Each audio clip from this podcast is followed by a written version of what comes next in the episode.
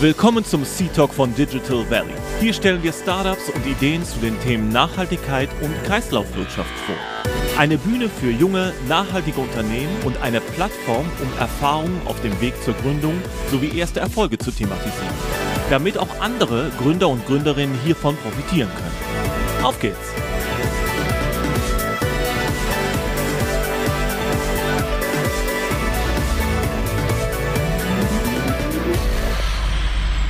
Willkommen im Digital Valley Seed Talk Podcast. Äh, wir sind mal wieder da und wir haben heute einen Gast aus Münster da, Nick, Nick Dillmann von äh, Lab 25. Und ich bin super froh, weil das ist äh, in meiner Wahrnehmung auch wieder ein lokales Ökosystem, was aber über die Grenzen hinaus aktiv ist. Aber wir können es besser in drei Sätzen erklären als Nick selber. Deshalb erstmal herzlich willkommen, lieber Nick. Schön, dass du da bist. Und vielleicht Hallo. sagst du kurz zwei, drei Sätze auch zu dir.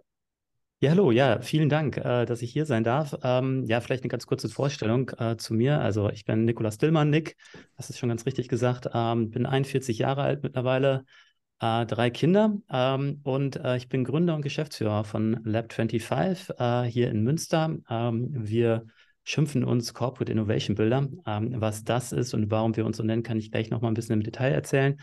Ähm, genau, was machen wir? Wir machen ähm, Corporate Innovation, ähm, bedeutet, dass wir halt Unternehmen, Mittelständler oder auch größere Corporates dabei unterstützen, ähm, future-proof zu werden. So schreiben wir es auf unserer Homepage, ähm, unser Claim. Ähm, aber es geht halt um die Zukunftsfähigkeit und um die Transformation oder Transformation, die halt so viele Branchen hier in Deutschland vor der Nase haben. Und wir versuchen dort halt innerhalb der Innovation zu unterstützen. Und warum sind wir Corporate Innovation Builder? Und nicht Corporate Venture Builder wie manch anderer, ähm, weil wir nicht immer das Venture am Ende äh, im, im, Hinterkopf haben, sondern wir setzen halt ähm, kleinteiliger an, äh, wir setzen auch in unterschiedlichen Ausgangspunkten an ähm, und äh, bieten dort halt eine Unterstützung, die ähm, in einem kleinen Workshop äh, sein kann, äh, die im Coaching äh, stattfinden kann, bis hin natürlich auch irgendwie vielleicht auch das, das Venture, was dann am Ende ausgegründet wird. Aber es muss nicht immer das Venture sein. Und deswegen dachten wir, wäre vielleicht Corporate Venture, nee, Corporate Innovation Builder, sorry, ähm, der bessere Begriff, auch wenn er ja auch immer erklärungsbedürftig ist. Ja, voll gut. Wir wissen mindestens schon mal zwei Sachen also von dir. Du bist äh, mutig und denkst an die Zukunft, weil du hast drei Kinder. Das ist ganz schön mutig. Ich habe zwei. Ich weiß, was das für ein Aufwand ist. Erstmal Glückwunsch. Finde ich super. Dankeschön. und, und Future Proof ist tatsächlich sogar ein Begriff, den ich selber auch häufig benutze, ähm, weil wir ja auch viel und gerade hier auch in dem Podcast ja viel über nachhaltige Innovation, äh, nachhaltige Startups äh, auch sprechen, mhm. um damit eben Future Proof Business äh, aufzubauen und dass äh, aus unserer Sicht eben auch nachhaltig wirtschaftlich erfolgreich sein muss und nicht, nicht nur nachhaltig in Nachhaltigkeitskriterien, sondern eben, das gehört auch dazu, dass man im Wettbewerb äh, natürlich erfolgreich ist. Aber Absolut. du hast gerade schon gesagt, ähm, finde ich total spannend, gerade auch die, die feine Unterscheidung zwischen Corporate Innovation Builder und äh, Corporate Venturing oder Corporate Venture Builder. Ähm, vielleicht, das würde mich nochmal direkt am Anfang interessieren. Wo zieht ihr da diese, diese, diese Distinction, also die Unterscheidungslinie für euch? Was, was macht es für euch zum Corporate Innovation Builder? Also was ist die Besonderheit dabei?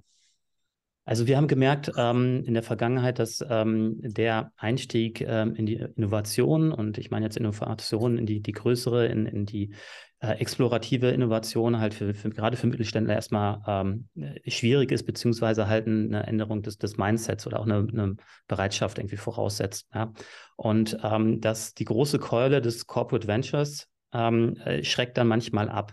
Ähm, häufig geht es darum, irgendwie erste Erfahrungen zu sammeln, ähm, erste Schritte zu machen, ähm, intern vielleicht auch ein bisschen irgendwie ähm, ja zu enablen, wie man so schön sagt. Ähm, und daraus kann das eine oder das andere ähm, entstehen. Und, und wir bieten uns da einfach als Partner an, der nicht sofort irgendwie äh, sagt, okay, ähm, wir versuchen mit euch irgendwie mit den nächsten, in den nächsten fünf Jahren irgendwie äh, auf unserer gemeinsamen Reise halt irgendwie fünf Startups auszugründen, ähm, sondern das kann dabei passieren. Aber ähm, wir sagen irgendwie, das muss nicht. Es kann auch sein, dass wir halt einen Impuls setzen, ähm, punktuell, der zu manch anderen Dingen führt. Ähm, erstmal, dass ihr euch vielleicht intern transformiert, dass ihr Erfahrung sammelt, in Themen wie Design Thinking oder einfach nur als in, in unternehmerischen Denken, was ja auch viele Mittelständler erstmal irgendwie arbeiten müssen.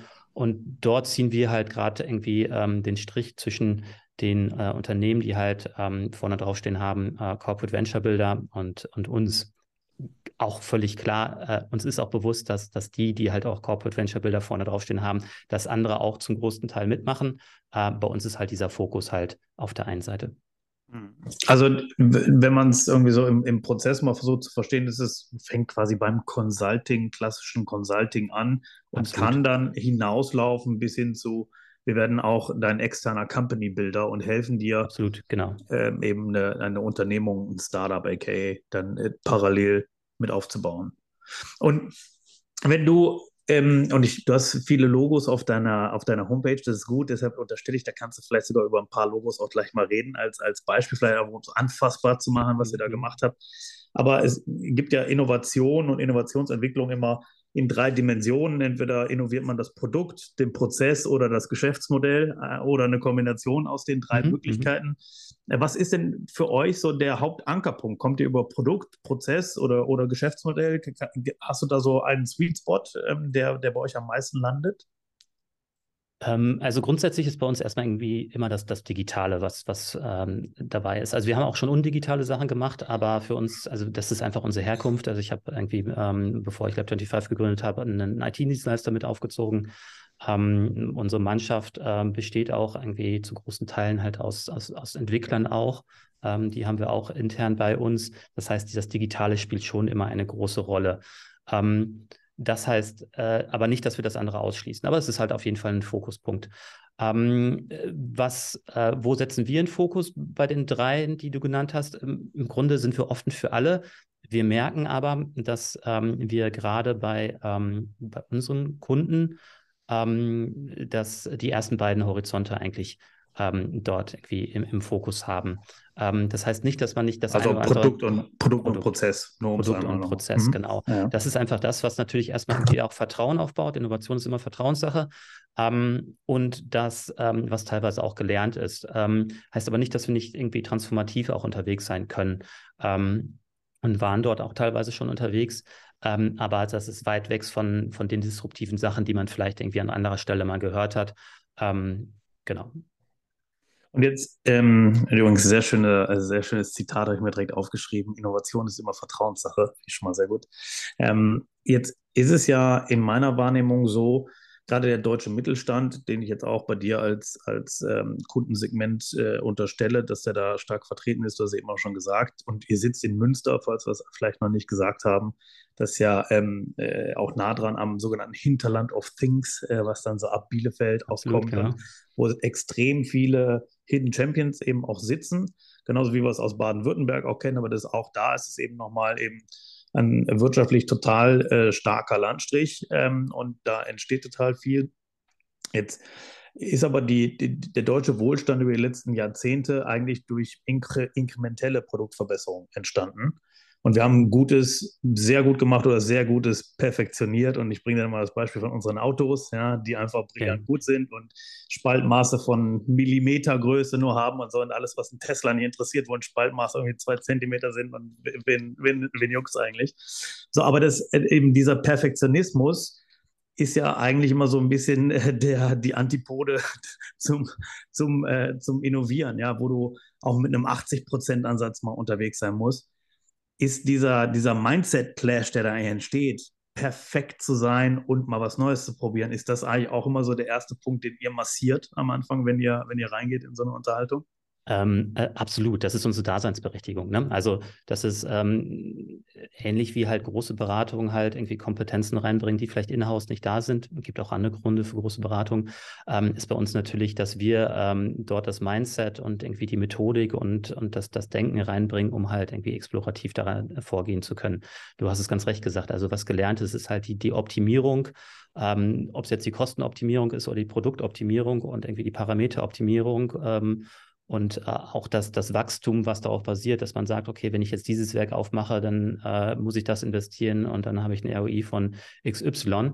Ähm, äh, und äh, die Herausforderung ist ähm, zum einen, dass ähm, natürlich die neue Innovation, was heißt die neue, also die, die transformative beziehungsweise auch die, die weitergehende Innovation ein anderes Denken braucht und dieses häufig nicht in Unternehmen vorhanden ist. Äh, konkret auf deine Frage ähm, einhergehend, ähm, Also in der Vergangenheit, ähm, noch vor ein paar Jahren, war das der erste Anlaufpunkt für uns im Gespräch, dass wir natürlich erstmal dort ähm, aufklären mussten und halt den Unterschied klar machen mussten. Ähm, mittlerweile hat sich das so ein bisschen verändert. Also wir, wir, wir nehmen wahr, dass ähm, viele Unternehmen ähm, und nicht nur Corporates, sondern auch Mittelständler ähm, das bewusst ist. Also wir haben in den letzten Jahren halt ähm, externe äh, Einflussfaktoren gehabt, Corona, ein Angriffskrieg, die Energiekrise äh, und viele andere, äh, vielleicht auch branchenspezifische Transformationen ähm, die dazu geführt haben, dass äh, den Entscheidern das wohl bewusst ist, wir müssen was tun und unser Geschäftsmodell ist möglicherweise endlich. Ähm, und ähm, das heißt, wir treffen jetzt auf, auf Entscheidungsträger, denen das bewusst ist, denen ist aber häufig an dem, ja, wie machen wir das denn jetzt? Oder ich habe die Leute einfach nicht dafür, mhm. ähm, äh, damit ankommen und, und mit uns darüber reden. Und das ist natürlich dann irgendwie der Sweet Spot, wo wir ansetzen können und sagen, okay, zum einen irgendwie, ähm, wir haben die Leute dafür, wir setzen dort an, wir können euch dort an die Hand nehmen und gleichzeitig können wir euch auch irgendwie dort ähm, unterstützen und auch coachen und euch dann schrittweise natürlich irgendwie ähm, selbst auf die richtige Bahn führen. Mhm. Es gibt ja ähm, es gibt immer so pro Profession doch so, so feststehende Sätze oder Begrifflichkeiten. Ne? Also so der Jurist sagt immer, es kommt darauf an. oder der Arzt, der immer sagt, es gibt eigentlich keinen gesunden Menschen, sondern nur einer, der nicht äh, lang genug untersucht wurde. Mhm. Und der, der klassische BWLer oder sagen wir mal der klassische Manager, der redet sich ja häufig äh, darum raus, eine Entscheidung zu treffen, indem er sagt, ich brauche mehr Informationen. Ja. Äh, ich kann jetzt noch nicht entscheiden. Ja, das ist so der klassische, äh, der klassische Exit für jeden BWLer, dass du gerade noch mal einen Tag äh, weiterdenken kannst, dass du sagst, ich habe noch nicht genug Informationen. Aber jetzt sind wir natürlich im Bereich von Innovation immer in dem Bereich von zu wenig Information oder anders gesagt immer in dem Bereich von hoher Unsicherheit, weil entweder weiß ich nicht genau, was mit dem Produkt passiert, äh, ob es passt für den Markt oder der Prozess funktioniert oder ob die Kunden das wirklich wollen. Und da iteriert man sich ja so dahin. Ähm, das heißt, wie ist eigentlich der Bereich von Unsicherheit und dieses Unsicherheitsmanagement, was man dann ja begleitend auf jeden Fall unternehmen muss? Hat das abgenommen? Hat das zugenommen? Ist es ist das gleichbleibend gewesen? Ähm, ist das gar keine Schwierigkeit? Hast du da irgendwie einen Erfahrungswert dazu, den du teilen kannst? Das ist immer neu. Ne? Also ähm, ich bin jetzt nicht studierter BWLer, sondern studierter äh, Wirtschaftsinformatiker. Hm, deswegen Good for you. bringe ich die, äh, beide Seiten mit. Äh, ähm, ja. in, in, der Informatik gibt es ja mittlerweile irgendwie auch den Standard der agilen Vorgehensweise und da macht man ja das Gleiche. Man, man, ja. man sucht sich halt irgendwie einen, einen überschaubaren ähm, ähm, ähm, Bereich, in dem man halt irgendwie äh, gut schätzen kann, in dem man halt irgendwie auch äh, gut planen kann und geht iterativ vor. Ähm, auch das ist ja auch in den Unternehmen angekommen, ähm, das agile Vorgehen, das agile Denken. Ähm, trotzdem ist das neu und das heißt, die Projekte, die wir machen, sind vom Vorgehen her äh, komplett etwas Neues. Es gibt nicht den Projektplan in der Form, den man vielleicht vorher kennt. Ähm, es gibt äh, nicht die Planung. Ähm, es gibt auch nicht irgendwie das Konzept, was man dann irgendwie in einem halben Jahr irgendwie ausarbeitet und dann in dem nächsten halben Jahr durchzieht, sondern ähm, was wir halt machen können, ist halt sagen, wir, wir haben ein Vorgehen, irgendwie uh, Trust the Method. Ähm, und ähm, dann schauen wir mal, wo wir hinkommen. Ähm, und äh, dass dieses Vertrauen in die Methodik und in das Vorgehen irgendwie aufgebaut wird, das, das geht nur durch Erfahrung. Ähm, und äh, wir begeben uns dort auf, auf eine gemeinsame Journey. Wir sagen immer, Innovation ähm, arbeitet man oder in der Innovation arbeitet man mit Sprints, aber am Ende ist es ein Marathon. Und ähm, wir müssen auf dem Weg gucken, irgendwelche äh, äh, Abzweigungen wir nehmen und wie wir halt zum Ziel kommen. Ja, das äh, super, ich, das resoniert alles, weil ich äh, so ein bisschen äh, ähnliche Wordings manchmal äh, selber benutze. Und äh, gerade kürzlich, letzte Woche, habe ich das, habe ich mich das wieder sagen hören, äh, wo mich jemand gefragt hat, auch im Corporate, ähm, ja, wann werde ich denn innovativ? Ich verknappe jetzt. Und habe ich gesagt, naja, das ist so ein bisschen wie, wie Sport machen. Wenn du einmal ins Gym gehst, bist du danach nicht fit. Aber wenn ja. du drei Jahre lang zweimal die Woche gehst, wirst du irgendwann gesünder und fitter sein. Vielleicht nach einem Jahr, vielleicht nach anderthalb, kommt auf deine Konstitution an, aber es wird passieren. Und ähnlich ist es mit Innovation. Wenn du dich regelmäßig über einen längeren Zeitraum damit beschäftigst, dann wirst du irgendwann innovativ werden. Ob das nach fünf Monaten oder fünf Jahren ist, aber irgendwann dazwischen wird es, wird es passieren, unweigerlich, weil man für Innovation auch sich organisieren kann. Ne? Und das, Absolut. Ähm, das, das ist, das glaube ich, ein, ein Key-Learning, was, was viele so simpel ist jetzt in meinem Beispiel und in deinem auch klingt, aus Sprints werden Marathons, aber genau das wenn man das einmal verstanden hat, dann ist es halt wie ins Gym gehen. Ja? Wenn du es regelmäßig machst, dann wirst du halt fit. Und, und darin liegt aber auch die Gefahr, weil wir ja häufig irgendwie auch diese, diese sogenannten Leuchtturmprojekte sehen, die mhm. natürlich schon ihren, äh, ihre Daseinsberechtigung haben, um halt ein Leuchtturm äh, zu sein, um zu zeigen, wie jetzt mal was innovativ angegangen wurde. Ähm, der Fokus auf diese Leuchtturmprojekte führt aber auch dazu, dass man halt sich komplett fokussiert auf dieses eine Projekt ähm, und das Ganze halt einmalig macht. Und eigentlich geht es darum, irgendwie zu üben, um halt vorbereitet sein für die Zukunft. Und das geht nicht durch ein Projekt und auch nicht durch ein Leuchtturmprojekt, wo man jetzt alles drauf wirft, weil man dann irgendwie eine Story hat.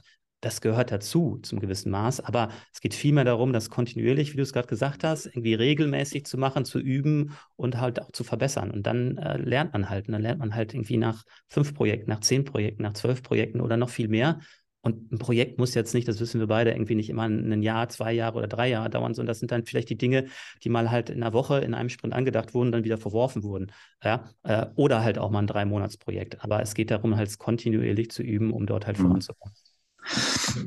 Ähnlich, ähnlich äh, gut finde ich ein Beispiel und ich glaube, es wird wie viele guten Sachen äh, von so äh, äh, Sachen im Amazon oder in dem Fall Jeff Bezos zugeschrieben. Ich weiß nicht, ob er es erfunden hat, aber da aus dem Kontext habe hab ich es mal gezogen. Die Idee des äh, der Revolving Door. Was bedeutet das? Es ist eine Drehtür und es gibt wenig Entscheidungen, die keine Drehtür sind, sondern eine geschlossene Tür. Was heißt das? Wenn ich die Entscheidung treffe, ist sie irreversibel oder ist sie reversibel? Wenn sie reversibel ist, dann ist es eine Drehtür. Ich kann auch wieder zurückgehen, nachdem ich was gelernt habe. Okay, ich habe was probiert, ja. funktioniert nicht, dann gehe ich halt wieder zurück. Ja, dann, aber ich habe was gelernt und weiß, was ich jetzt anders mache und kann äh, iterieren, pivotieren. Ja, gibt es viele schöne Begrifflichkeiten für. Und es gibt relativ wenige Entscheidungen, die wirklich irreversibel sind. Also eine Closed Door. Wenn ich einmal durchgegangen bin, bin ich halt durchgegangen, kann nicht wieder zurück. Und auch das so über seine eigenen Entscheidungen, sei es die kleineren, mittelgroßen oder großen, auch immer nochmal einen Filter äh, sich selber kurz zu legen. Ist es eigentlich reversibel? Und wenn ja, brauche ich dann wirklich 99,9% Informationen oder komme ich auch mit 80 oder 85% Informationen weiter? Weil ich lerne daraus ja auch etwas. Absolut, ja. Ist das, ist das etwas, was, ähm, was du jetzt in den letzten Jahren häufiger schon angetroffen hast in den Unternehmen, mit denen du gearbeitet hast, weil sich da auch einfach schon innovativeres, agileres Denken, um ein anderes Wort zu benutzen, schon entwickelt hat? Oder ist das auch noch etwas, wo man so sehr klassisch und die Deutschen, ich bin ja selber deutsch, deshalb darf ich sagen, wir gehen mit 120 Prozent äh, des Produktes erst raus und vorher äh, trauen wir uns gar nicht, die Tür äh, überhaupt noch aufzumachen, sei sie Drehtür oder geschlossen. Ja. Ähm, äh, sowohl als auch. Und, und ja, auch, auch ich bin deutsch und äh, wahrscheinlich irgendwie deutscher, als ich mir selbst vorstellen äh, kann. Äh, und ähm, äh, man, man erwischt sich ja dann immer wieder, wenn man auch mal im Ausland aktiv ist äh, oder unterwegs ist, irgendwie wie deutsch man dann doch ist. Ähm, mhm. aber ähm, ich glaube, genau, also sowohl als auch. Ähm, ich glaube, ähm, grundsätzlich gibt es viele Unternehmen, die dort erste Schritte gemacht haben. Es gibt Innovationsmanager, es gibt Innovationsabteilungen, je nach Größe des Unternehmens. Ähm, und dort sind halt auch äh, Methodiken angekommen und, und, und Buzzwords. Ja, ob es irgendwie Design Thinking ist, irgendwie äh, Business Model Innovation, gibt ja so viel, dann die ganzen Methodiken. Ähm, auch die haben alle dort irgendwie schon erste ähm, Erfahrung gesammelt. Ähm, was aber dann häufig irgendwie fehlt, ist, ähm, der Mut vielleicht irgendwie, das dann ähm, in die Breite auszurollen. Also wirklich zu sagen, okay, das ist jetzt nicht etwas, was halt abgetrennt ist, nur bei diesem einen Innovationsmanager. Ähm, der hat es verstanden und der wüsste ganz genau, was er machen würde, aber er ist irgendwie abgetrennt vom Unternehmen. Also dann irgendwie das halt ins Unternehmen äh, reinzubringen und auch irgendwie dort ähm, ähm, breiter zu machen äh, und auch dieses, dieses, dieses, Denken, was du beschrieben hast, irgendwie zu, zu etablieren. Ähm, oder äh, auch häufig dann, ja, die Erfahrung, wirklich die Erfahrung, etwas irgendwie drei, vier Mal gemacht zu haben. Ähm, jeder, der mal irgendeine Innovationsmethode gemacht hat, ähm, weiß, irgendwie ist es schön, irgendwie, wenn man ein Canvas-Modell ausfüllen kann. Ähm, das kann quasi jeder, aber die Qualität ist halt unterschiedlich. Es ist, mhm. Und das macht einfach irgendwie die, die Übung aus. Ne? Hat man das einmal gemacht, hat man es zweimal gemacht, hat man das 20 Mal gemacht oder noch viel häufiger und dort unterschiedliche Aspekte gesehen. Ähm, ja, und kannst du denn ein oder zwei Projekte, die du jetzt schon mit Lab 25 durchgeführt hast, äh, nennen? Und wenn du die Namen nicht nennen kannst, vielleicht einfach den Inhalt, den ihr, den ihr begleitet habt, äh, um da mal so einen, so einen kleinen Einblick zu geben, was, äh, was habt ihr, äh, wobei habt ihr geholfen, dass es entstanden ist? Mhm. Ähm, ja, muss ich, muss ich kurz überlegen. Ähm, ich glaube, ein, ein, gutes Beispiel ist, dass wir ähm, mit der äh, Provinzialversicherung hier in Münster ähm, äh, ein, ein Startup ausgegründet haben, wirklich Corporate Venture Building. Mhm. Ähm, und das im Kontext der Wohnungswirtschaft, ähm, ein Bereich, in dem die Provinzial halt sehr stark unterwegs ist. und dort ein Thema belegt haben, nämlich die Neuvermietung, dort irgendwie prozessual zu unterstützen, ähm, auch äh, Hausverwaltung, die auch Kunden der Provinzial sind, irgendwie dort prozessual zu unterstützen. Auf der anderen Seite auch den Mieter oder den Mietinteressenten zu unterstützen ähm, und äh, in dem Kontext halt näher an den, an den Endkunden heranzurutschen. Also zum einen sich halt ähm, in dessen Lage zu äh, versetzen, zu sagen, wo drückt dort der Schuh? Das ist halt bei Hausverwaltung auf jeden Fall die Digitalisierung, die, die Effizienz, äh, dort zu unterstützen und sich anzubieten. Ähm, und ähm, bei den äh, Kunden, den Endkunden halt das Thema ähm, ja, äh, Wohnraum zu finden, äh, sich attraktiv zu machen ähm, für ähm, potenzielle äh, Mietungen. Ähm, und daraus, daraus ist irgendwie das, das Corporate Venture Apato entstanden, was wir jetzt schon seit äh, längerer Zeit begleiten. Ich glaube, es ist 2021, 2020 ist es äh, ausgegründet worden und äh, hat einfach der, der Versicherung äh, geholfen, halt dort näher an den Kunden rein, ranzugehen, Endkundenperspektive zu, zu nutzen, aber dann auch wieder ähm, den Kontext zu ihrem Kerngeschäft nämlich zu bekommen, nämlich das Thema Versicherung dort zu platzieren. Ähm, weil nicht nur Hausverwaltung braucht eine Versicherung, ähm, sondern auch äh, äh, Menschen, die halt jetzt irgendwie den Wohnungswechsel anstreben. Das ist halt einer der, der wichtigen, ähm, ja, wie nennt man das, äh, Lebenspunkte ähm, für jeden. Irgendwie die erste Wohnung, die erste größere Wohnung, die Wohnung, um die zwei oder drei Kinder halt unterzubringen. Ähm, und an diesem Punkt äh, ja, muss man einfach als Versicherung stattfinden. Ähm, dann geht es nämlich um Hausrathaftpflicht. Und auf der anderen Seite sind diese Absicherungen halt auch heutzutage gefordert von, von äh, Vermietern. Und dort haben wir dann halt ähm, lange Zeit irgendwie innoviert und dann irgendwie dieses eine Thema ausgegründet. Sehr spannendes Thema. Total interessant, weil das ja auch äh, sozusagen schon der, äh, der schwierigere Case ist, weil es eben genau, los, genau. Lo, losgelöst vom Kerngeschäft ist und deshalb auch für die, äh, nennen wir mal, sagen wir mal, Manager der Provinzial, vielleicht dann äh, erstmal kontraintuitiv ist zu sagen, hey, wir, wir gründen jetzt was aus, mhm. wir bauen ein ganz neues Produkt, äh, das ist wahrscheinlich an meiner Annahme komplett digital, das ist eine Plattform. Genau. Äh, und macht im Kerngeschäft erstmal was ganz anderes, als wir Versicherungen machen aber mit dem Gedanken, dass wir darüber unser Produkt besser platzieren können. Das ist aber so genau. diesen, diesen Growth-Cycle, den wir da irgendwie ja. gerade beschreiben, den muss man ja erstmal verstehen und kaufen und sich darauf einlassen, dass man auf einmal was ganz anderes macht. Wie, also das interessiert mich da nochmal stärker im Detail, wie er das, wie er das hingekriegt hat. Oder war das eine, eine Idee von der Provinzial selber, die schon darüber kam? Also ähm, generell was in, im Bereich Wohnungswirtschaft zu machen, äh, kam halt aus, aus ihrer Ecke auch irgendwie ähm, generell das Thema ähm, Venture Building mit reinzunehmen auch. Und das war dann eine gemeinsame Reise. Und äh, wir haben es echt breit gemacht. Äh, ich glaube, zwischendurch standen dort mal 50 ähm, äh, oder 60 unterschiedliche Ideen im Raum, die alle unterschiedlich attraktiv waren. Ähm, nicht jede Idee ging halt auch Richtung irgendwie Venture Building. Da waren ein paar Sachen, die gingen halt irgendwie dann Richtung interne Digitalisierung. Auch manche Dinge, wo man dann wirklich über ein paar Partnerschaften danach gedacht hat. Ähm, und ähm, dann hat man unterschiedliche Dinge vertestet und validiert und ähm, dann halt irgendwie kam dieses Thema bei raus. Und das lief halt nicht alles idealtypisch. Nein, also den, äh, die Illusion muss man sich nicht machen, weil äh, war halt auch irgendwie ähm, das erste, ähm, ja, Fachfremde, ja, irgendwie äh, äh Geschäftsfremde, äh, wenn man das so nennen kann, ähm, Venture, halt für die. Und da musste auch viel gelernt werden. das ist völlig klar, aber war auf jeden Fall eine spannende Reise.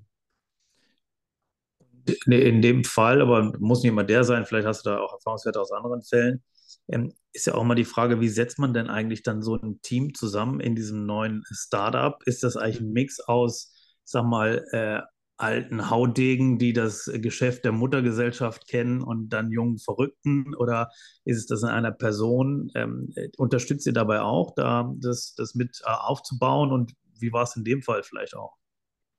Genau, also äh, generell immer eine Herausforderung ähm, und da haben wir auch noch nicht die Silver Bullet gefunden, müssen wir ganz ehrlich sagen, mhm. weil es unterschiedlich ist. Also wie gesagt, wir arbeiten nicht immer auf die Ausgründung hinaus. Manchmal ist es halt auch eine Eingliederung oder eine Gründung einer neuen Business Unit oder einfach nur ein weiteres Produkt.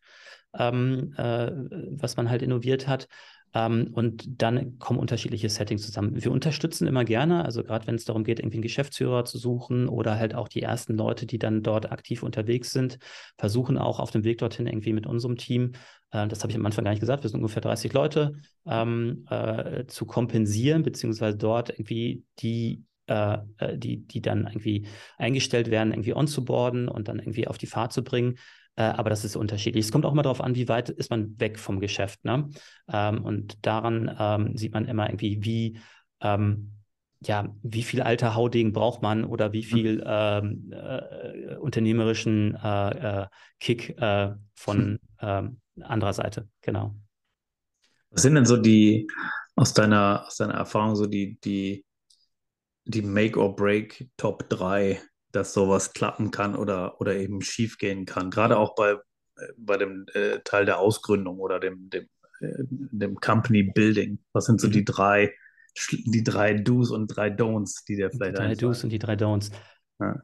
Ich gucke mal, ob ich drei auf die Reihe bekomme. Äh, de definitiv das Thema Assets. Ja? Ähm, wenn wir irgendwie im, im, Bereich der Corporate Innovation unterwegs sind, dann geht es ja häufig darum, irgendwie die, die bestehenden Assets, also das, was ein Unternehmen aufmacht, was es gut kann. Ähm, das können, ähm, weiß nicht, Maschinen sein, das kann, kann Zugang zu Kunden sein, das kann äh, irgendwas anderes sein, diese auf irgendeine Art und Weise zu leveragen und daraus irgendwie was zu machen. Ansonsten, ähm, gerade wenn es halt dann ähm, an die Ausgründung doch geht, ähm, ist man halt auf dem Markt äh, und äh, konkurriert halt mit Startups, die halt mit VC-Money unterwegs sind und die vielleicht eine andere Geschwindigkeit haben oder ein anderes Vorgehen haben. Ähm, und das ist dann schwierig. Das heißt, irgendwie, es geht immer darum, irgendwie Assets zu identifizieren und ähm, diese dann auch zu heben. Und das ist wirklich so der Punkt, wo ich sage, irgendwie, äh, ähm, das, können, das können potenzielle Dealbreaker sein, nicht die Assets zu finden. Ich glaube, ähm, jedes Unternehmen ähm, hat Assets und äh, ich glaube, die kann man auch identifizieren, aber diese zu heben, das ist echt eine Herausforderung. Also zu sagen, irgendwie, das haben wir hier, aber dann auch wirklich halt in dem Vorhaben, was man hat, halt zu nutzen. Und häufig merkt man dann irgendwie im Doing, das ist doch gar nicht so einfach, jetzt irgendwie über diese Beziehung, über diesen Zugang oder über diese Daten, wo man dachte, die könnten einen helfen, auch wirklich daran zu kommen und auch wirklich zu, zu heben. Ähm, das ist definitiv ein Punkt und kann auch häufig dann irgendwie zum, zum, zum Scheitern der Initiative führen. Ähm, das ist Punkt eins. Punkt zwei, ähm, auf jeden Fall irgendwie äh, die, die Menschen, die dort hinterstehen. Also ähm, das muss jetzt nicht der Geschäftsführer des, des, des Startups nur sein, was ausgegründet wird, ähm, von dem es abhängt, sondern das äh, hat auch damit zu tun, in welchem äh, ähm, Kontext man unterwegs ist, ähm, ob man irgendwie mit einer Unit unterwegs ist, einen Innovationsmanager hat, der halt motiviert ist, der halt irgendwie Bock drauf hat, irgendwie was zu reißen. Ähm, also ist auf der Seite des Unternehmens irgendwie ein, ein Team vorhanden oder wenn es ausgegründet wird, ist in dem ähm, in einem Startup jemand vorhanden, der den Drive hat und, und äh, auch dran bleibt und den, den Punch hat, das Ding halt nach vorne zu bringen. Weil das braucht es einfach. Ne? Wenn wir hier unternehmerisch tätig sind, sei es in der Unternehmung oder, oder außerhalb, dann kann es nicht nur von uns abhängen. Wir sind am Ende nur Dienstleister, die hoch motiviert sind, ähm, die natürlich irgendwie auch da eine intrinsische Motivation haben, irgendwie was zu verändern. Ähm, äh, aber das Ganze muss halt auch von innen äh, heraus irgendwie getrieben werden. Ähm, und der dritte Punkt, ähm, den würde ich dort anschließen, das ist häufig dann, das wird für dich auch nichts Neues sein, irgendwie der Segen von oben. Das heißt, irgendwie ähm, ohne den Segen ähm, des Vorstandes, ähm, ohne den Segen ähm, des, des Geschäftsführers oder der Gesellschafters, ne? manchmal sind ja auch Mittelständler irgendwie familiengeführt, ne? Braucht man es gar nicht erst anfangen. Also man kann sich daran tasten, indem man halt die ersten Schritte macht, indem man halt die ersten Erfahrungen sammelt. Ähm, sobald es aber größer wird, ähm, sobald halt auch irgendwie äh, Budgets gebraucht werden, ähm, die signifikanter sind, dann braucht man irgendwie den Segen von oben ähm, und auch das Verständnis ähm, von oben. Ähm, sonst kann man es eigentlich auch lassen. Finde ich total spannend und, und ja, stimme ich auch mit allem zu, was du gesagt hast. Speziell war ich gerade getriggert bei, bei VC Money und der Geschwindigkeit, äh, die dahinter entsteht. Mhm. Und in meiner Erfahrung, ähm, gerade wenn wir über Company Building äh, sprechen, für ein etabliertes Unternehmen schon, dann sollte im besten Fall eben auch ein Unfair Advantage vorhanden sein, auf dem man dann zurückreferenzieren kann. Genau. Denn meistens kommt ja mit mit der Zusammenarbeit von dem etablierten Unternehmen auch nochmal eine andere Art von Governance, Reporting, Monitoring einher, was einen per se schon mal ein Stück weit langsamer macht, als im Vergleich jetzt ein rein VC-funded äh, Startup. Und wenn du dann nicht auf einen Unfair Advantage aus, das hast du eben auch gesagt, mit Assets und Daten und dergleichen mehr äh, referenzieren kann, dann hast du eigentlich zwei Nachteile äh, anstatt äh, zwei Vorteile. Und ähm, ja. da, deshalb, ich komme noch mal drauf, weil es fehlt mir zumindest im direkten so der Unfair Advantage eben in dem Beispiel von, ähm, von dieser Ausgründung dieser Wohnungsgesellschaft, äh, die du gerade eben erwähnt hast in deinem Beispiel. Und trotzdem scheint das Unternehmen ja noch aktiv am Markt zu sein, äh, seit drei Jahren äh, oder jetzt fast vier Jahren. Wie kann das, wie hat es geklappt? Weil es ja nochmal umso schöner, wenn es dann klappt, wenn man, äh, wenn es trotzdem funktioniert hat.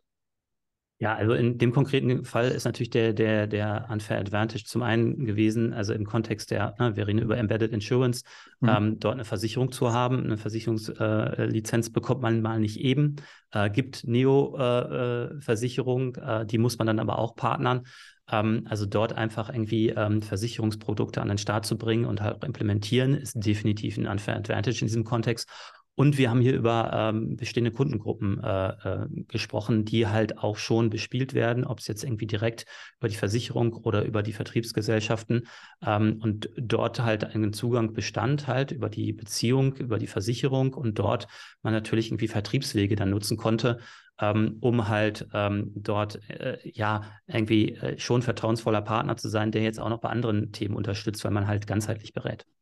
Hm. Also das wäre dieser Kontext. Äh, ansonsten äh, gebe ich dir recht, ne? Also die, die Assets, die ich gerade meinte, sind diese Unfair Advantage und Unfair Advantage darf nicht halt Geld sein. Ähm, weil dagegen konkurriert man und ja, die Zeiten haben sich ein bisschen geändert, aber ähm, am Ende ist irgendwie äh, das Geld, was man über den äh, Venture Capital oder äh, andere Märkte irgendwie äh, akquiriert, halt dann doch mehr vorhanden als das, was halt irgendwie ein Corporate oder ein Mittelständler dann auch zu leisten kann.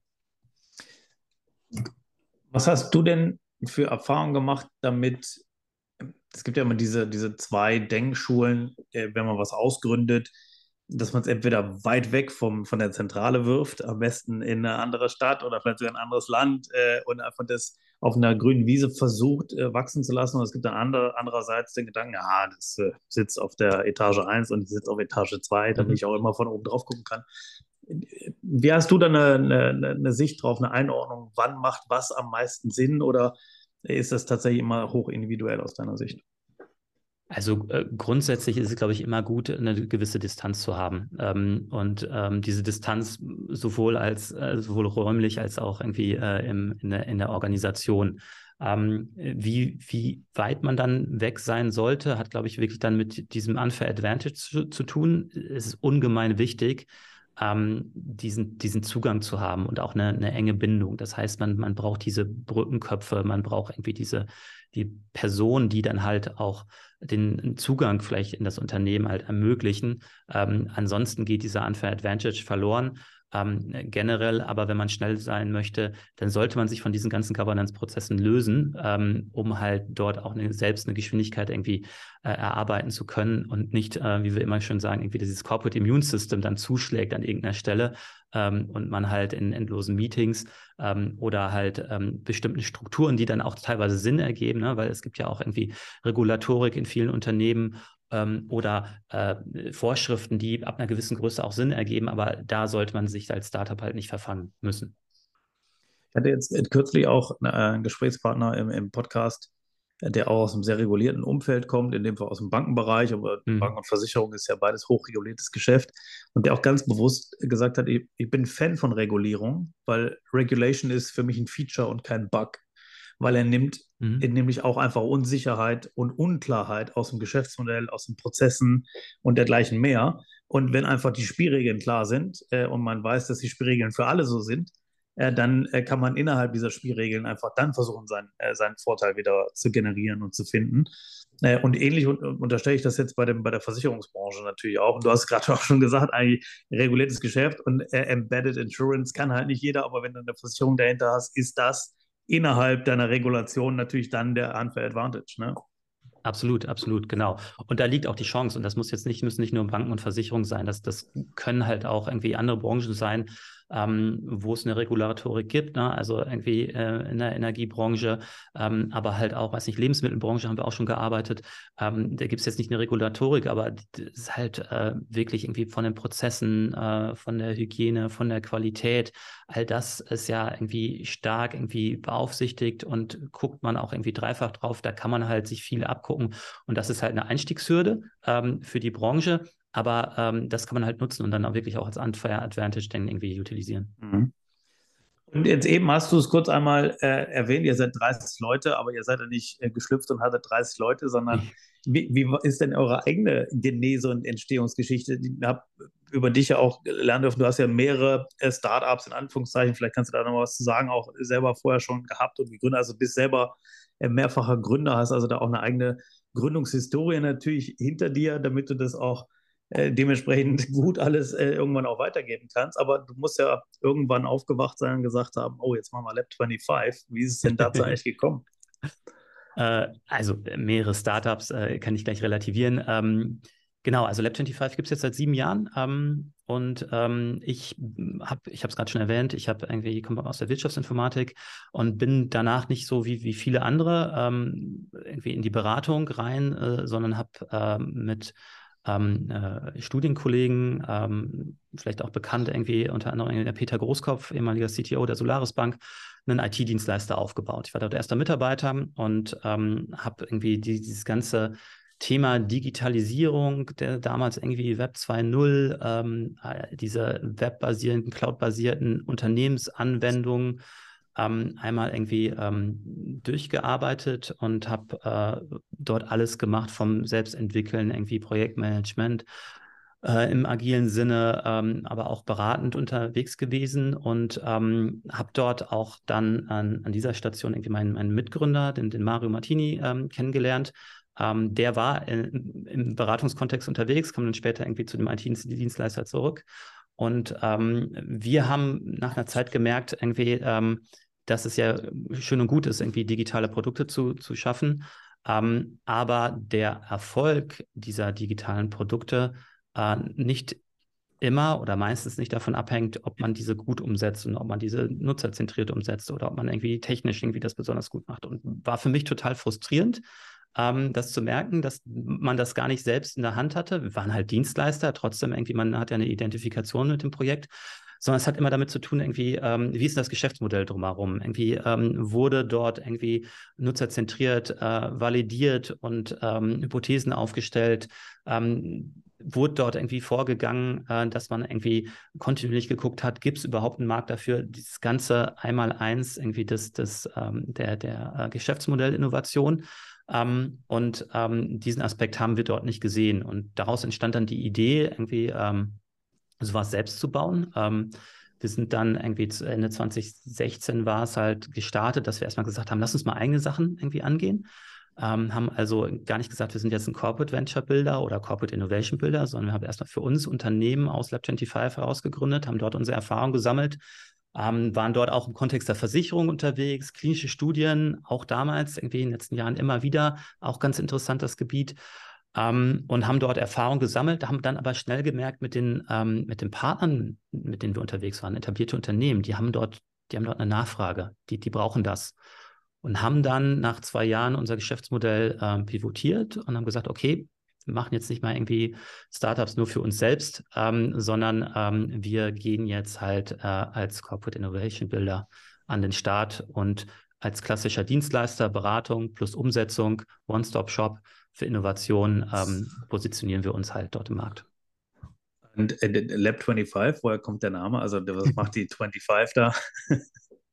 Genau, also äh, Lab ist ja völlig klar, ne? Also ja. irgendwie Labor, irgendwie diese, dieser Angang, ähm, eine Innovation halt mit Experimenten, ähm, iterativ vorzugehen, äh, dort Erkenntnisse zu gewinnen, völlig klar. Ähm, 25 äh, steht für den 25. Buchstaben im Alphabet und äh, das ist das Y. Ähm, und im Englischen äh, ist es das Why. Ähm, mhm. Und das Why, das Warum, also warum macht man etwas, wollen wir in den Vorderpunkt, Vordergrund stellen. Ähm, ja, also nicht nur irgendwie IT oder Digitalisierung zum Selbstzweck, sondern immer nach dem Warum fragen. Ähm, und ähm, im Deutschen, wenn man irgendwie das, das, das Y irgendwie ausspricht oder schreibt, dann ist es schon irgendwie ein bisschen komplizierter und wahrscheinlich der komplexeste Buchstaben ausgeschrieben äh, im Alphabet. Und das, das äh, spiegelt dann halt auch irgendwie die Welt wieder, in der wir agieren. Ähm, also sehr gut. und komplex. Also es gibt eine Story und die ist nicht nachträglich erst aufgesetzt worden.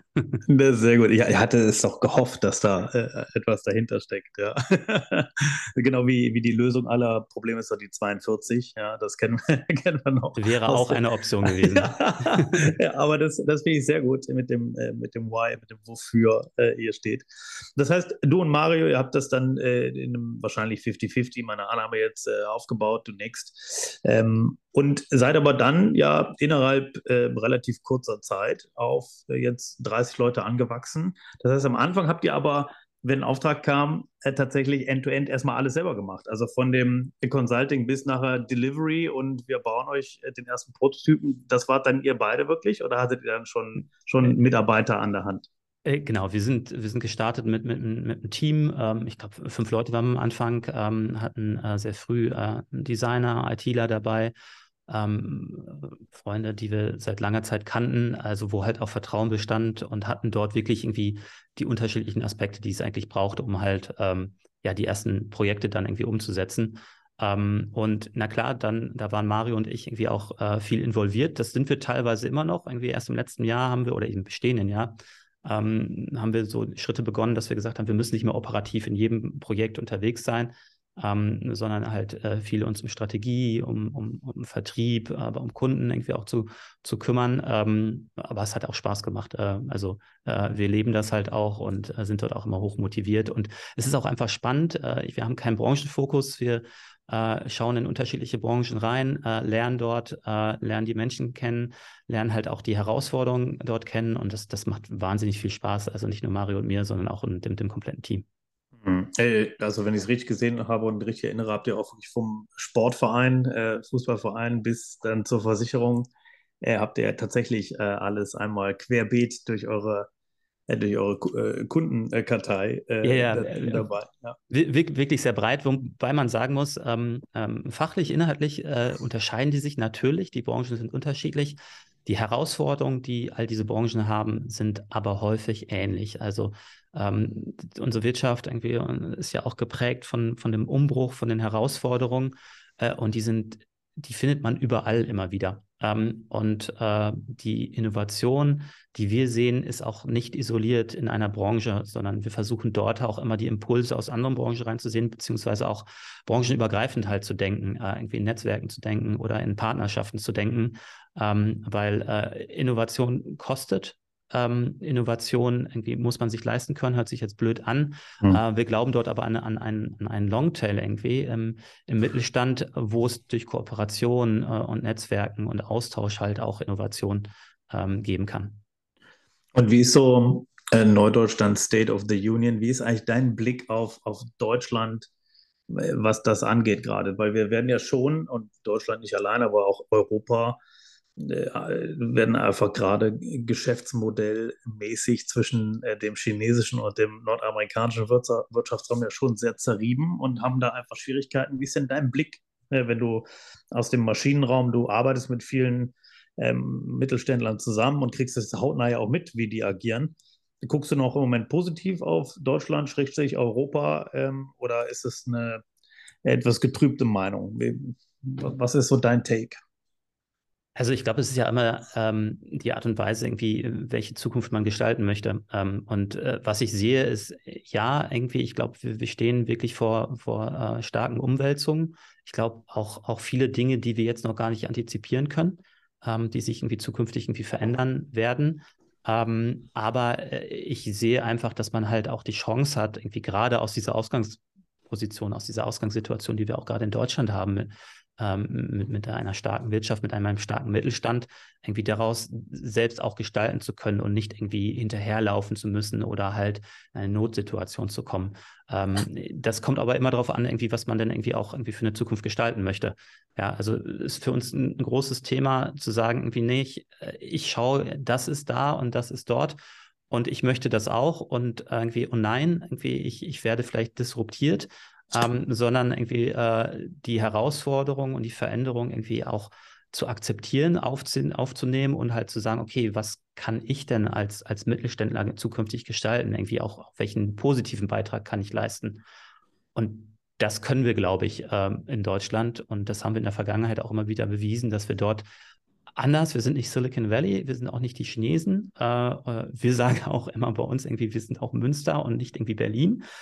Sorry, ich mag Berlin sehr gerne, habe dort Familie ähm, und äh, hole da viel ähm, Inspiration raus, ähm, aber halt auf, auf die deutsche Art und Weise dort irgendwie mit einer gewissen Solidität. Äh, Detailverliebtheit gehört dazu, Perfektionismus auch, den, da muss man dran arbeiten. Aber ich glaube, äh, äh, on the long run irgendwie haben wir da gute Chancen, irgendwie auch, auch vorne mit dabei zu sein oder unseren Platz zu finden. Ne? Es geht, glaube ich, gar nicht darum, irgendwie vorne mit dabei zu sein, sondern unseren Platz zu finden. Und Gibt es im Moment so Trendthemen, die bei euch dann auch äh, angespült äh, kommen in den letzten Wochen oder Monaten, äh, wo, ihr, wo alle sagen, oh, das brauchen wir jetzt auch, so klassisch AI, ja, ähm, ja, ja mit klar. Open AI. Ist das dann, was, was kommen da für, äh, für Themen jetzt äh, hoch, wo alle äh, ja, sind? Ja. AI ist natürlich ein, ein Riesenthema, aber es gibt natürlich auch viel Angebot. Ähm, nicht nur an Dienstleistern, auch irgendwie äh, öffentlich zugänglich, ähm, wie man sich dann irgendwie mit AI beschäftigen kann. Äh, Wahnsinnshype gerade. Anfang des Jahres ähm, war es ESG.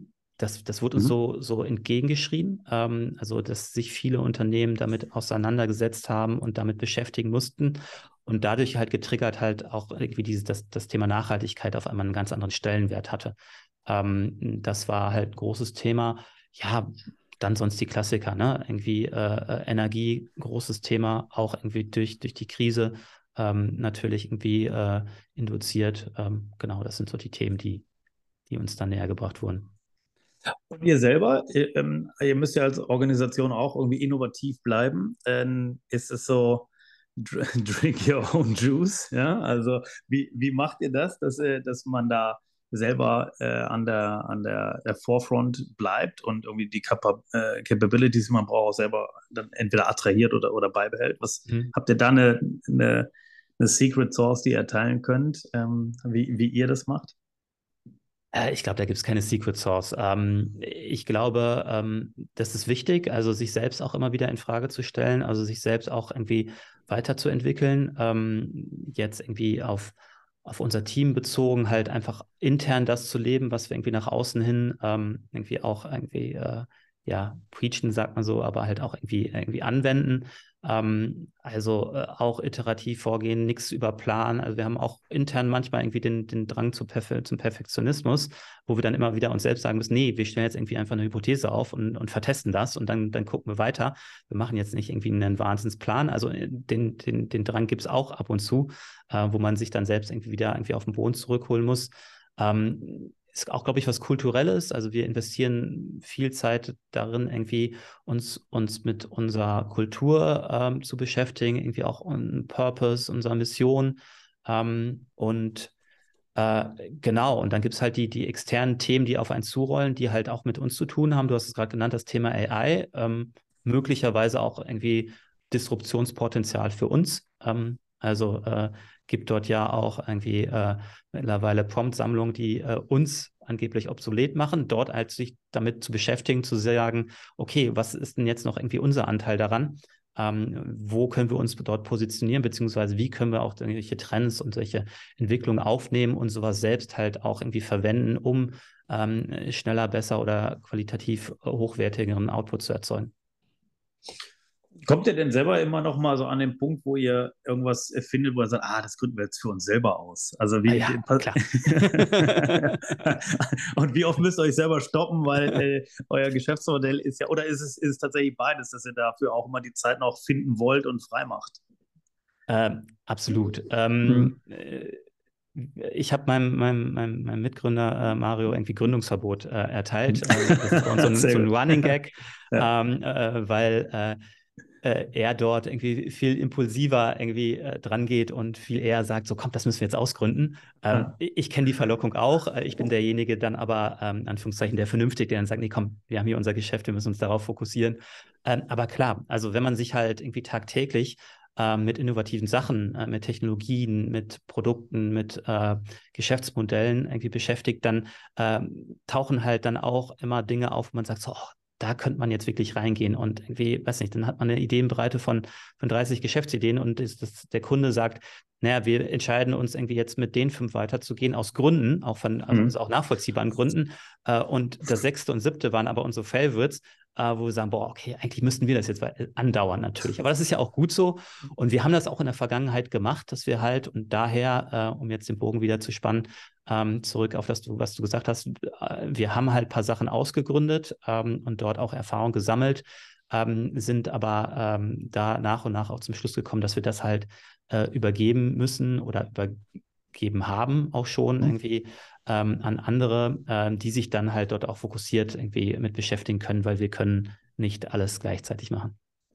Ja, aber das ist so ein bisschen wie äh, der Künstler, der äh, dann immer sagt, ich kann keine Bilder mehr angucken, weil ich immer überlege, wie sind die Pinselstriche äh, gezogen worden. Und ja. genauso geht äh, mir das zumindest so und ich, vielleicht dir auch, dass wenn man äh, über, in der Zeitung über Geschäfte und Firmen liest, dann äh, fragt man sich mal direkt, was ist das für ein Geschäftsmodell, wie betreiben die das? man kommt ja aus der Spirale eigentlich gar nicht mehr raus. Ja, das, ja, ja, äh, ja, ja, ja, total. Und, und man ähm, entwickelt natürlich auch ein Interesse für, für so viele Branchen, mhm. dass man da auch kaum irgendwie äh, dranbleiben kann, halt jetzt irgendwie persönlich irgendwie dort überall up-to-date zu bleiben, aber ähm, findet ja auch raus, wie man schnell irgendwie äh, in Branchen oder in, in Firmen ähm, oder in Geschäftsmodelle reinkommt. Und ja, das hm. ist, äh, ich finde es spannend. Ich finde es einfach spannend. Also macht auch sehr, sehr viel Spaß. Total, ja, das ist ja Gehirnjogging auch, ja, das ist ja, macht ja Spaß. Ja. Du, sag mal, wenn jetzt Firmen das hören und mit euch zusammenarbeiten wollen, wie ist denn so ein, so ein Zusammenarbeitmodell mit euch? Macht ihr klassisch Consulting tatsächlich, dass ihr Manntage abrechnet oder sind das Pakete oder habt ihr auch eine Beteiligung am, Erfolg von, einem Aus, von einer Ausgründung? Kannst du da vielleicht noch in euer Geschäftsmodell nochmal auch einen Blick reinwerfen? Ja. Ähm, also grundsätzlich irgendwie ähm, sind wir Dienstleister erstmal ganz, ganz klassisch, ähm, machen halt Beratung äh, plus halt Umsetzung, irgendwie wenn es ins Digitale geht. Ähm, und ähm, deswegen ist unser klassisches Geschäftsmodell eigentlich auch erstmal irgendwie, dass wir Manntage abrechnen. Wir äh, gehen immer weiter dorthin, dass wir halt irgendwie jetzt irgendwie auch Pakete machen, ähm, dass wir sagen, okay, ähm, wir brechen halt bestimmte Dinge so runter, dass wir sagen, da können wir halt irgendwie einen Paketpreis machen, ähm, auch irgendwie äh, um, ein gewisses, ja, ähm, ja, Vertrauen aufzubauen und eine, eine Investitionssicherheit irgendwie, ähm, auch eine Budgetsicherheit auch zu liefern. Mhm. Ähm, also das machen wir immer mehr und das, das findet auch, auch Anklang. Ähm, wir haben jetzt kein Beteiligungsvehikel oder sowas am Start. Also wir haben keinen Fonds, wir haben irgendwie auch sonst ähm, nicht irgendwie, äh, also wir sind auch eigenfinanziert. Das bedeutet, dass wir jetzt auch nicht irgendwie ähm, das Investitionskapital haben, irgendwie dort irgendwie Runden mitzugehen oder halt uns auch irgendwie monetär zu beteiligen. Ähm, was wir in der Vergangenheit schon gemacht haben, ist irgendwie ein, ein Modell zu fahren, wo man, wenn es dann zu einer Ausgründung kommen sollte, irgendwie, dass man irgendwie auf irgendeine Art und Weise incentiviert wird. Also darüber mhm. kann man halt immer reden. Das ist aber dann für uns nur ein, ein zusätzlicher Teil ähm, des Geschäftsmodells. Es ist nicht, auf dem wir halt aufbauen, wovon wir halt dann auch monatlich die Gehälter bezahlen, mhm. ähm, sondern das ist halt irgendwie dann das Commitment und die Motivation obendrauf, irgendwie ähm, dort zu sagen, okay, lass uns das irgendwie durch irgendwie ähm, Kleinstanteile oder irgendwie performancebasiert irgendwie so aufsetzen, dass, dass da auch nochmal eine zusätzliche Motivation, die wir sowieso immer mitbringen, ähm, noch entsteht, ähm, wenn das Ganze erfolgreich wird. Okay. Und ähm, ihr seid zu finden, glaube ich, unter lab25, also lab25, lab25.de. Ja, Richtig? Genau. Äh, okay, perfekt, habe ich mal gut gemerkt. Ähm, da findet man euch auf jeden Fall und natürlich auf LinkedIn und dergleichen mehr äh, seid ihr auch unterwegs. Ähm, und ihr agiert aber deutschlandweit, richtig? Habe ich, das, äh, hab ich das richtig verstanden? Absolut. Wir, wir agieren ja. deutschlandweit. Wir haben natürlich ähm, einen regionalen Bezug, dadurch, dass wir hier in der Gegend angefangen haben, natürlich hier ein Netzwerk hatten. Ähm, du hast es gesagt, wir haben hier ähm, Ostwestfalen auch vor der Tür ähm, starke äh, Hidden Champions des Mittelstands. Ähm, aber äh, wir haben Kunden irgendwie in ganz Deutschland, äh, sind da auch offen ähm, für und äh, durch Corona sind wir auch eigentlich mittlerweile auch an vielen Standorten aktiv durch, durch Mitarbeiterinnen ähm, ob es jetzt irgendwie Berlin, Freiburg, äh, Braunschweig, Bremen ist, ja, also wir haben da eine gute Verteilung. Das heißt, wir können auch irgendwie äh, das Persönliche, was wir für, für sehr wichtig halten, also machen keine Projekte nur irgendwie digital und remote, sondern dass das Kennenlernen, das sich sehen, äh, gehört einfach dazu. äh, immer wieder. Äh, aber so können wir das halt auch irgendwie äh, den, den kurzen Weg auch anbieten in ganz Deutschland. Und ihr selber seid aber halb remote organisiert, wenn ich das richtig raushöre. Genau, das genau, genau. Ja. ja. genau. Hybrid nennen wir es momentan. Genau. Ähm, mhm. Wie bei so vielen Unternehmen hat sich das einfach entwickelt. Ähm, das, das läuft sehr gut. Ähm, wir merken aber schon, ähm, dass wir wieder irgendwie ähm, einen, einen, Drang haben, irgendwie häufiger irgendwie im Office zu sein. Haben hier ein schönes ähm, Open Office irgendwie in Münster, wo wir ganz viel auch Workshops machen und mit mhm. Unternehmen mhm. äh, aktiv sind, weil häufig auch der Wunsch bei unseren Kunden da ist, ähm, rauszukommen. Also einfach was anderes zu sehen, irgendwie ähm, eine andere Arbeitsumgebung zu haben, wenn sie halt irgendwie äh, Workshops oder irgendwie Kreativsessions irgendwie mit uns machen. Ähm, und das wollen wir halt zukünftig irgendwie noch intensiver nutzen. Ähm, und da lernen wir gerade auch selbst, wie wir das am besten machen. Man, man muss hier nicht ins Office kommen, irgendwie, wenn man äh, am Abend vorher schon weiß, was am nächsten Tag irgendwie für Aufgaben irgendwie abgearbeitet werden müssen, was ja einfach immer wieder vorkommt, auch in diesem mhm. Innovationbereich, innovativen Bereich, wo wir unterwegs sind. Ähm, aber wenn man halt sagt, okay, irgendwie müssen mit dem Team irgendwie was erarbeiten, dann trifft man sich dann doch hier vor Ort und dann ändert sich natürlich auch irgendwie die Gestaltung und irgendwie Sinn und Zweck von so einem, so einem äh, Präsenzoffice. Ja, total. Und ich finde es äh, halt einfach immer wieder eine Herausforderung, äh, wie kann man es diese Flexibilität äh, aufrechterhalten und gleichzeitig das Miteinander nicht, nicht verlieren. Und ganz besonders ist das natürlich bei äh, jungen Kollegen und Kolleginnen der Fall. Ähm, ich sag mal so, bei so Zweien wie uns, die das schon ein bisschen länger äh, machen und äh, wir sind beide Anfang 40, ähm, da hat man ja schon mal das eine oder andere gesehen und gemacht. Äh, und dann ist das, glaube ich, auch in Ordnung, wenn man viel remote arbeitet. Aber ich stelle halt das selber auch fest bei den jüngeren Kollegen und Kolleginnen, da, wie bei uns früher, glaube ich auch. Wir sind einfach mal eine Woche lang mitgelaufen und haben einfach von morgens bis abends über die Kaffeemaschine vom Mittagessen einem Kollegen, einer Kollegin zuhören können und äh, durch Abschauen gelernt. Und das kannst du natürlich auf einer, auf einer Zoom- oder Teams-Ebene nicht nachholen. Wie geht ihr mit, mit jungen um, Mitarbeitern um, um das irgendwie zu, zu gewährleisten? Habt ihr da, habt ihr da schon einen Weg gefunden?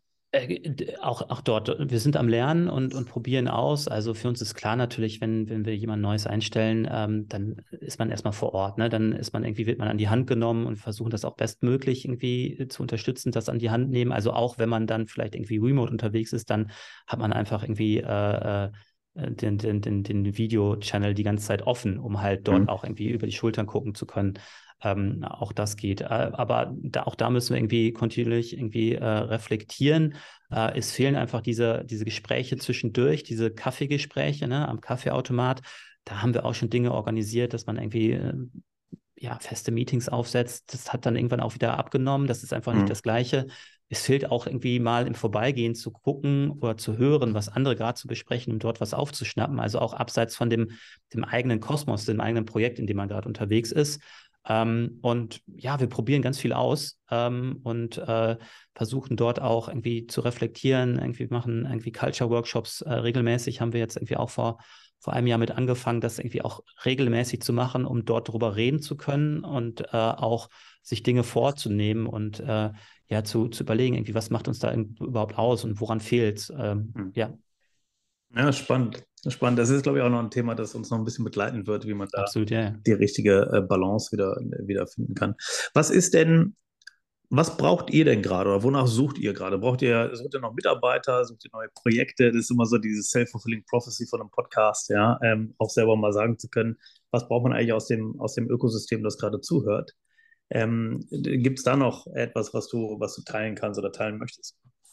Ja, äh, die beiden Dinge, die du genannt hast. Ne? Also ähm, ich glaube, ähm, wir haben eine, eine, intrinsische Motivation, wirklich irgendwie was, was, was reißen zu wollen. Ne? Also irgendwie wir, sagen auch irgendwie utilizing change for the better. Also wir haben wirklich ähm, den Wunsch, irgendwie durch unsere Innovation dort irgendwie am, am Punkt der Veränderung irgendwie ähm, Dinge gestalten zu können. Und uns ist bewusst, dass wir ähm, bis jetzt eine, eine gute Reise gemacht haben, eine, eine schöne Größe erlangt haben, ähm, wollen da aber mehr. Und wir wissen auch, dass mit, mit Größe und, und Größe kann halt irgendwie Anzahl der Mitarbeiter ähm, oder halt irgendwie auch eine, eine, eine, Umsatzgröße sein, irgendwie dann halt auch mehr Schlagkraft entsteht.